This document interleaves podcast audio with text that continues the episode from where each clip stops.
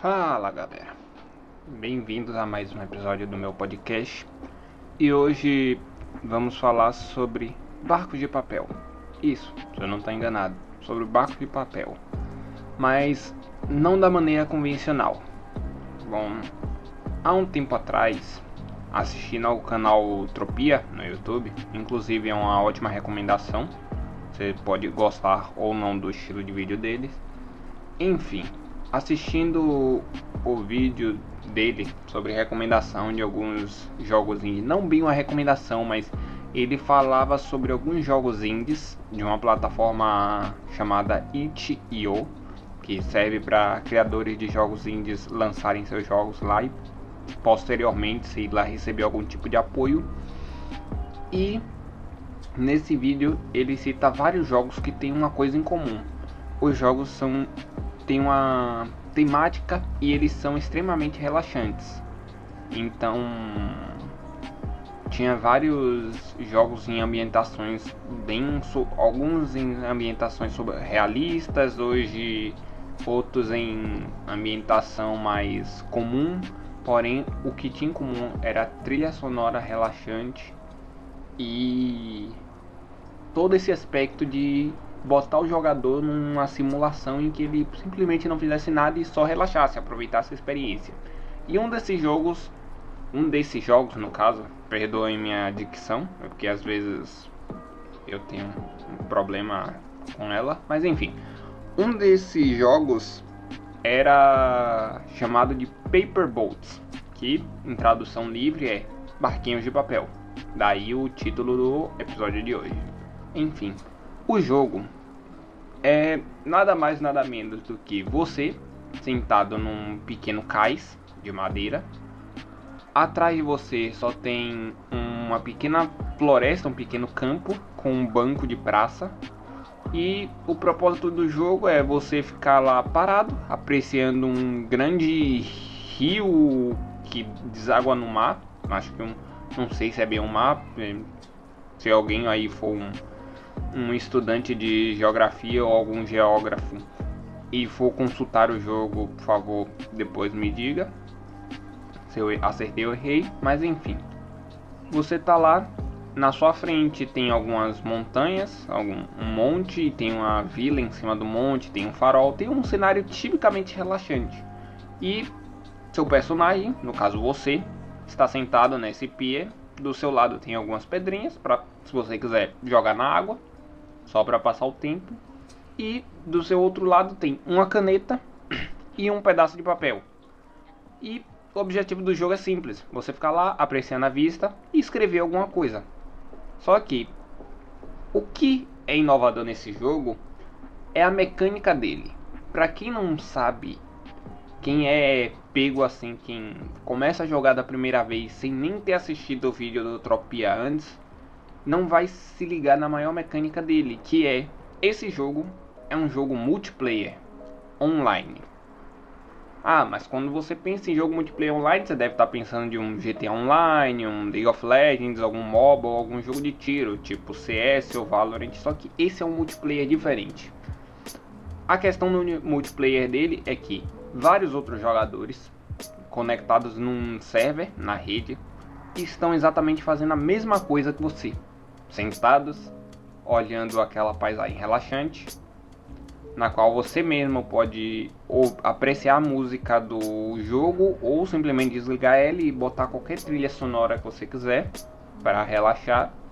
E eles simplesmente escrevem cartas e depois enviam para alguém aleatório, na qual você não vai saber quem é, a não ser que a pessoa se identifique na carta. Mas o objetivo principal do jogo é isso: você simplesmente escrever algo para alguém aleatório ver. E o que mais me chamou a atenção nesse jogo? Você deve estar tá me perguntando. Porque, ah, é um jogo simples. Não tem uma mecânica muito apurada. É, realmente, não tem uma mecânica muito apurada. E é por isso que me chama a atenção. Tipo, eu gosto de jogos com mecânicas bem apuradas, mecânicas interessantes, como jogos de puzzle, que tem alguns puzzles desafiadores, por mais que às vezes eu demore e peque muito na resolução de alguns enigmas, Porém, eu também gosto de jogos com mecânica simples. Jogos que simplesmente você tem que apreciar uma experiência. E Paper Boats é exatamente isso. É a junção do que eu gosto em alguns jogos assim. Eu mesmo fiquei mais ou menos uns 40 minutos jogando. E nisso eu escrevi ó, umas 5 cartas. Não vou, não vou dizer o conteúdo, você pode tentar achar. Isso se as cartas permanecerem por muito tempo, que eu acho que não, mas enfim. Mas quem sabe algum dia você que está ouvindo pegue alguma carta minha, se você conseguir identificar quem eu sou. Eu geralmente não boto meu nome nas cartas. Mas enfim. Eu escrevi cinco cartas, recebi várias, entre elas muitas, e bota muitas nisso de, vamos dizer, uma estimativa de 10 cartas que eu recebi, 7 foram de brasileiros. Sim, tem gente brasileira jogando esse time. E é muito interessante ver isso, porque certa vez eu tava simplesmente escrevendo uma carta, meio que entre aspas desabafando sobre algo e momentos eu literalmente eu enviei a carta e momentos depois veio uma resposta. Eu não sei se era para mim, mas eu gostei bastante do da resposta que a pessoa me enviou. E cara, você pode não acreditar, mas a resposta casou perfeitamente com o que eu tava desabafando. Eu, como eu disse, eu não sei se foi intencional, se tipo foi algo mandou, chegou. Porém, essa é a magia do jogo, é você escrever algo para alguém e você não saber quem vai pegar isso. Você pode simplesmente fazer que nem uma pessoa que mandou Olá Mundo em várias línguas, inclusive em português. E isso pode fazer o dia de alguém feliz. Ou você também pode simplesmente escrever um desabafo, esperando que alguém receba e te envie uma resposta, que nem eu fiz, mas apesar que eu não estava esperando uma resposta. Ou você pode simplesmente escrever um elogio, escrever a resposta que alguém pode estar precisando. Simplesmente escrever um texto encorajando a pessoa a não desistir, a persistir, a continuar lutando por sei lá o que que ela esteja. Você pode fazer isso. Bem, esse episódio não vai ser, não é de uma recomendação, apesar que fica a recomendação do jogo, porém eu só queria aqui mesmo comentar sobre a minha experiência, que foi algo bem legal.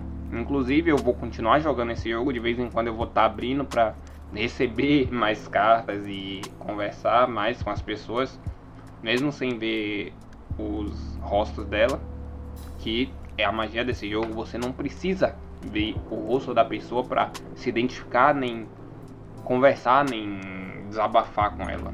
Gasta você simplesmente criar coragem, escrever algo, sem se importar com vergonha ou timidez e esperar que alguém veja e tente te ajudar ou simplesmente simpatize com o seu texto ou sua causa.